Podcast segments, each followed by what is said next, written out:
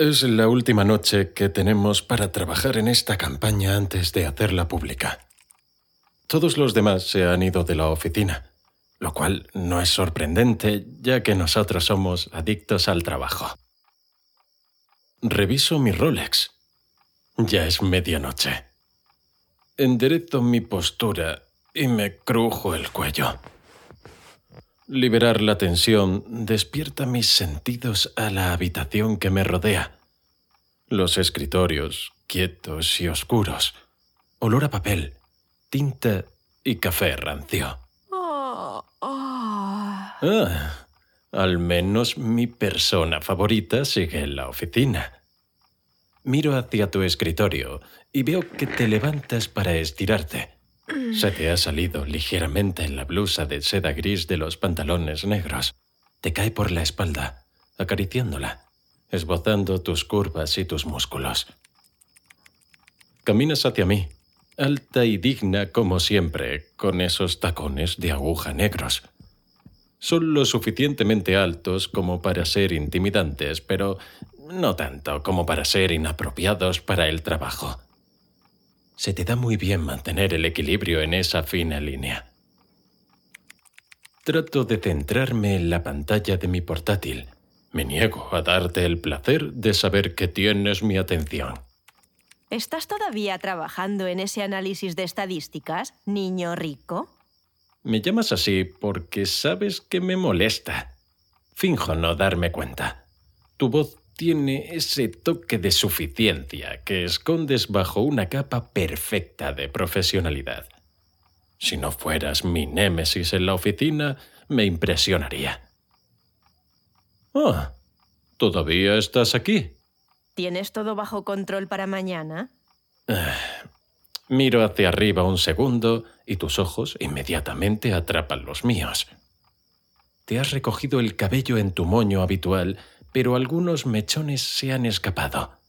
Nadie más que yo sabría que incluso el más mínimo descuido en tu apariencia significa que estás cediendo ante la presión. Vuelvo a mi pantalla antes de que esos ojos puedan atraerme más. Te inclinas sobre la parte de atrás de mi silla, revisando mi trabajo. Sabes que odio eso. Otra cosa que haces porque sabes que me molesta. Tu blusa me rota el hombro y evito reaccionar. Un fuego sutil arde en la parte posterior de mi mente, pero lo apago inmediatamente. Solo estoy cansado, me digo a mí mismo. Tienes que revisar las estadísticas de Galicia. Creo que has copiado mal la demografía. Te inclinas más cerca. Uno de esos mechones sueltos de pelo me hace cosquillas en el cuello. El fuego dentro de mí arde un poco más fuerte. Huelo la dulce fragancia que viene de ti. ¿Qué es ese olor que me llega? ¿Aceite de coco? ¿Aceite de argán? Estoy... No, no, nunca podría sentirme atraído por ti. Oh... Oh, sí. ¿Me estás escuchando, niño rico? Ya las he revisado tres veces. Bueno, pues tienes que hacerlo de nuevo porque están mal. Te veo alejarte, exhalando por la nariz con fuerza. Tus caderas se balancean mientras caminas y tus pantalones ajustados acentúan cada movimiento. Lástima que tú y yo estemos solteros. De lo contrario, no pasaríamos tanto tiempo en el trabajo y no tendríamos que estar juntos tan a menudo. Vuelvo a mi ordenador tengo que terminar el trabajo antes de que empiece la campaña mañana.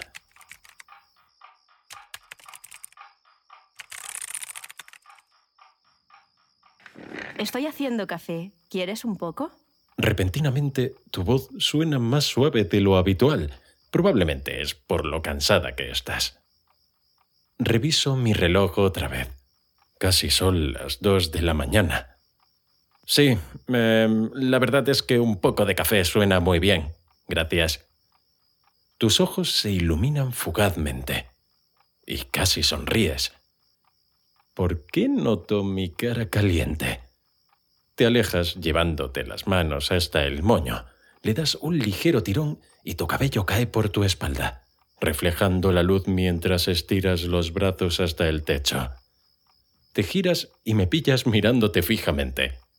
¿Por qué no puedo dejar de mirarte? Ah, ¿Estás bien, Sergio? Em, ¿Qué? Ah, sí, solo cansado. Te veo entrar en la sala de descanso y noto que te has quitado los tacones. Hay algo que me desarma al verte sin ellos. Pareces vulnerable. Más dulce, tal vez. Dejo pasar dos o tres minutos antes de finalmente levantarme de mi escritorio y abrirme paso hasta la sala de descanso. Estás sirviendo el humeante café negro en una taza con la espalda volteada hacia mí. Te das la vuelta sosteniendo la taza y levantas las cejas hacia mí. ¿Ya has terminado lo de Galicia? Oh, no, deja de preguntar. Me acerco para tomar la taza, pero la alejas. ¿Cuándo vas a hacerlo? Dios, eres una niñata. Doy un paso hacia adelante y me estiro para tomar la taza una vez más, pero tú la alejas de nuevo.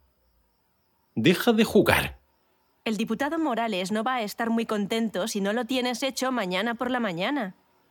Voy a hacerlo. Ahora, dame la taza. ¡Ah! Te miro con incredulidad. Tus excentricidades infantiles, las mismas por las que me resulta tan difícil trabajar contigo, han llegado demasiado lejos. ¿Qué demonios? Mira lo que me has hecho hacer. ¿Lo que te he hecho hacer? ¿Tú eres el que ha dejado caer la taza?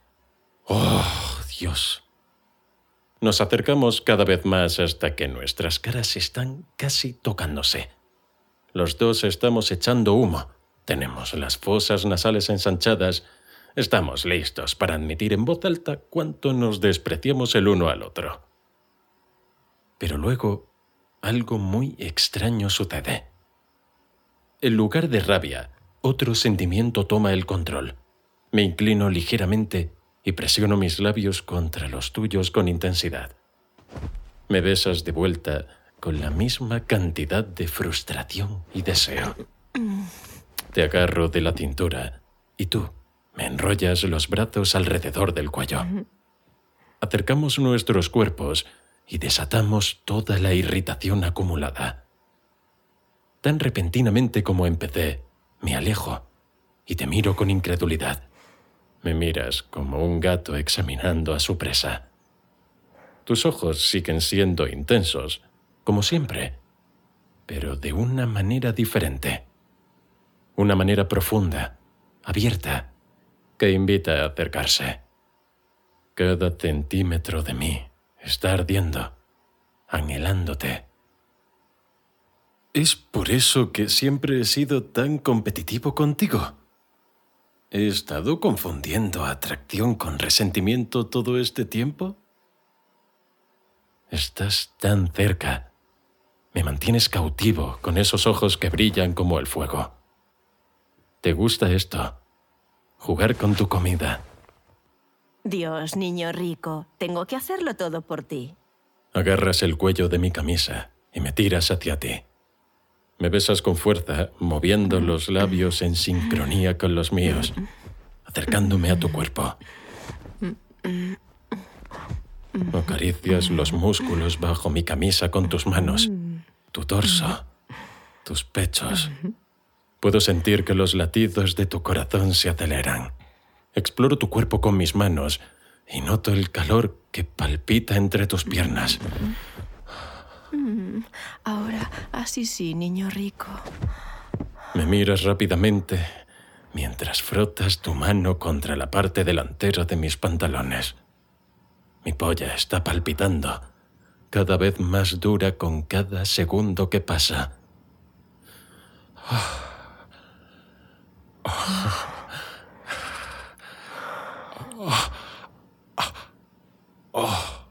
mierda. Me bajas los pantalones y te muerdes el labio inferior al ver mi polla dura como una piedra, palpitando mientras la liberas de mis boxers. La recorres con tus dedos, sintiendo su suavidad y admirando su longitud. Me tiras contra ti, invitándome a tomar el control. Te empujo contra el mostrador. Entonces te bajo los pantalones y deslizo ansioso mi mano hasta el interior de tus bragas. Estás tan caliente y mojada. Llevas mi mano a tus labios para saborearte mis dedos. Mi turno. Te agarro de tus caderas y te pongo en el mostrador. Te bajo los pantalones hasta los tobillos y revelo tus bragas rojas y ajustadas. Parecen caras. Lástima que las hayas empapado casi por completo con tu humedad. Dios, por favor, fóllame. Te quito la blusa y la tiro descuidadamente al suelo. Te deshaces de tu sujetador, liberando tus pechos para mí. Chupo con hambre tus pezones, lamiéndolos y rozándolos con mis dientes. Ah, se están poniendo tan duros en mi boca. Rápidamente me quito mi propia camisa y la tiro al suelo. Sonríes con admiración ante mi musculoso pecho. Por favor, por favor, fóllame.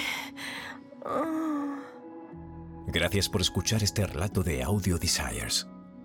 Disculpa por tener que cortar la historia, pero es demasiado picante para reproducirla entera por este medio. Para escuchar el relato completo, visita audiodesires.es y crea tu cuenta totalmente gratis para acceder a una selección de relatos gratuitos que cambian cada mes. Si te haces premium, desbloqueas cientos de relatos y guías. ¿A qué esperas? Crea tu cuenta ahora